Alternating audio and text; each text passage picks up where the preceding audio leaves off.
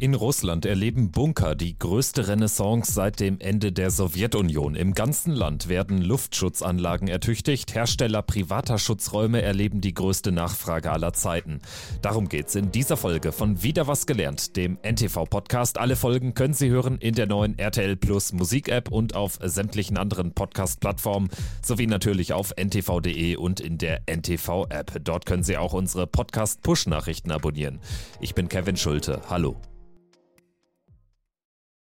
Russlands Krieg gegen die Ukraine hat längst auch das eigene Land erreicht. Hunderttausende Reservisten, die für den Einsatz im Nachbarland rekrutiert werden, ukrainische Raketen, die auf russischem Boden niedergehen, Explosionen auf russischen Militärflughäfen, die zerstörte Krimbrücke, die Beschwerden der Russen über angeblich terroristische Aktivitäten. Und Russinnen und Russen, die sich aus Angst nach Bunkern umsehen. In ganz Russland werden derzeit Bombenschutzräume wieder zum Leben erweckt. Drei Jahrzehnte nach dem Ende der Sowjetunion überprüfen die Behörden, welche Keller, Bunker und andere Schutzräume noch intakt sind, berichtet Bloomberg unter Verweis auf anonyme Hinweisgeber. Nikolai Patruschew, ein hochrangiger Sicherheitsbeamter des Kreml, hatte schon im April eine Bestandsaufnahme aller Bunker in Südrussland angekündigt. Neu ist jetzt, dass mittlerweile angeblich sogar im ganzen Land Zivilschutzanlagen überprüft werden.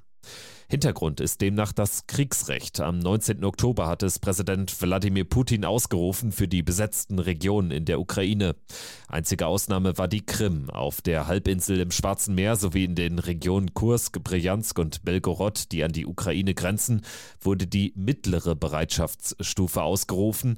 In den anderen süd- und westlichen Regionen Russlands inklusive Moskau gilt seitdem eine hohe Alarmstufe, hat NTV Russland-Korrespondent Rainer Munster damals berichtet. Das Kriegsrecht gilt in den besetzten russischen Gebieten.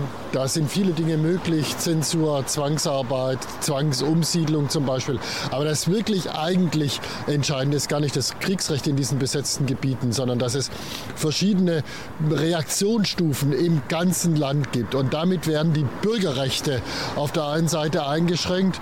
Je näher die Regionen dran sind an dem Kriegsgebiet, umso größer sind die Einschränkungen. Aber diese Einschränkungen Einschränkungen gelten für alle Bereiche, das heißt Verkehrskontrollen, Telefonkontrollen. Mhm. Da werden Dinge, die jetzt schon passieren, legalisiert, erhöhte Sicherheitsmaßnahmen. Und der andere Bereich, ebenso wichtig, der betrifft die Industrie und die Wirtschaft.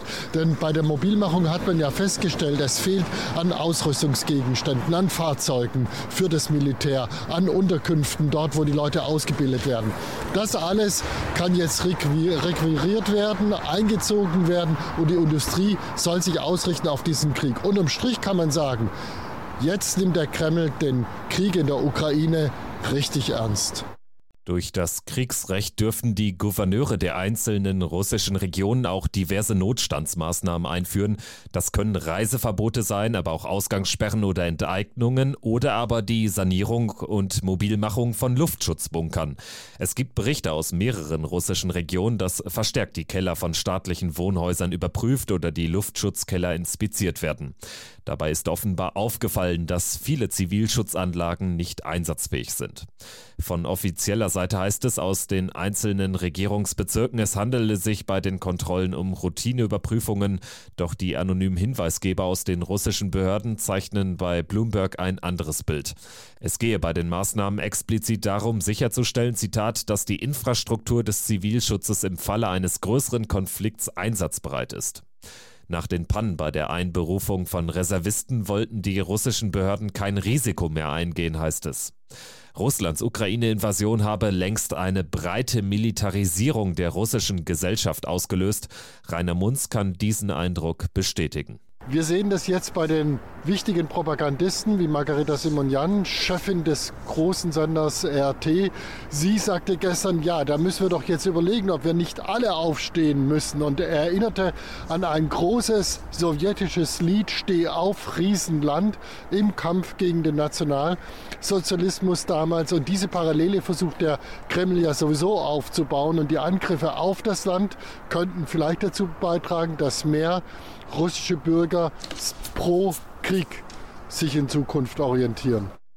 Die russische Gesellschaft wird immer deutlicher auf Krieg getrimmt. Das schürt Unsicherheit bei den Menschen in Russland, die sich deshalb anscheinend selbst auf die Suche nach Schutz begeben. Das russische Nachrichtenportal RBK berichtet, dass die Nachfrage nach privaten Bunkern steigt. Den ersten Nachfragepeak habe es unmittelbar nach der Invasion am 24. Februar gegeben, den zweiten nach Putins Mobilmachung am 21. September. So soll die Zahl der Anfragen auf der Website des Unternehmens Bunkerhaus Ende September um 430 Prozent gestiegen sein. Eine solche Nachfrage habe es selbst unmittelbar nach Kriegsbeginn nicht gegeben, wird Firmengründer Nikita Malejik zitiert. Vor allem Menschen im Süden und Westen Russlands interessieren sich für einen privaten Bunker, heißt es von Branchenexperten. Die wenigsten würden aber tatsächlich eine Luftschutzanlage kaufen, weil die Schutzräume einfach ziemlich teuer sind. Aber auch in Moskau sind die Menschen offenbar in Sorge. Bloomberg zitiert eine Immobilienmaklerin aus der Hauptstadt, die sagt, dass sich ihre Kunden in Moskau derzeit verstärkt für Häuser oder Wohnungen mit einem Bunker im Gebäude interessieren. Zwar greift die Ukraine mutmaßlich tatsächlich längst auch russisches Staatsgebiet an, ins Visier genommen werden aber einzig militärische Ziele, etwa mit Drohnen oder Artilleriefeuer. Militärexperte Carlo Massala hält solche Angriffe für legitim, wie er im Stern-Podcast Ukraine die Lage klargemacht hat. Ja, ich halte das für sehr legitim, weil das ist die einzige Möglichkeit, die Versorgung russischer Streitkräfte in der Ukraine selber zu behindern. Und das ist natürlich ganz entscheidend für die Fortführung des militärischen Konfliktes aus ukrainischer Sicht. Also von daher ist es schon legitim, diese Einrichtungen in Russland anzugreifen. Der Krieg ist also längst auch auf russischem Boden angekommen, aber das liegt einzig und allein an Putins Ukraine-Invasion, wo die Menschen tatsächlich Bunker brauchen, weil sie in ständiger Angst und Gefahr vor russischen Angriffen leben. Luftschutzbunker rennen in der Ukraine Tag für Tag leben. Auch die extrem tief liegenden U-Bahnhöfe dienen regelmäßig als Schutzort für die Bewohner in den Großstädten. Das war wieder was gelernt zum Bunkerboom in Russland. Danke fürs Zuhören und bis zum nächsten Mal.